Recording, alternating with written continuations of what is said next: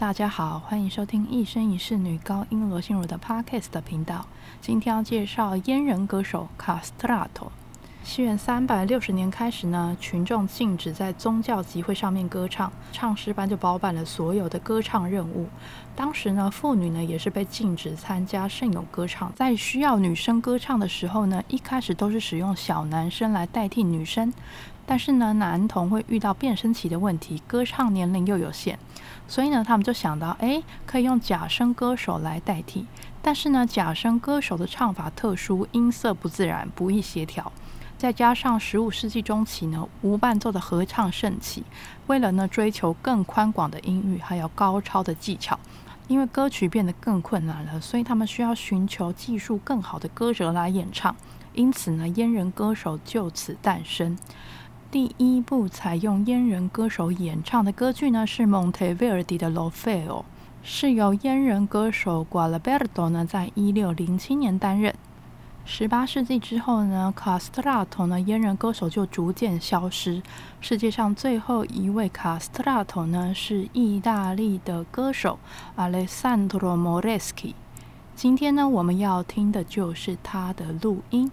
那他是出生于一八五八年，他是十九世纪末唯一一位被录音的阉人歌手。让我们来听一下。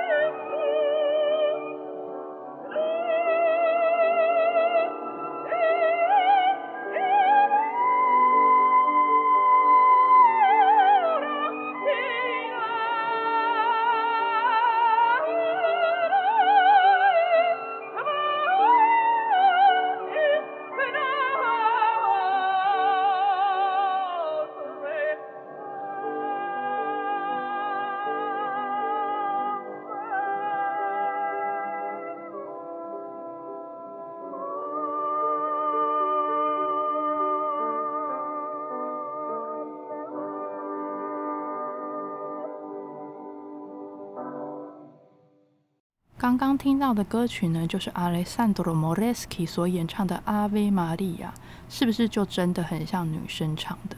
大家听好像很轻松，但是实际上呢，这首歌的音高非常非常的高。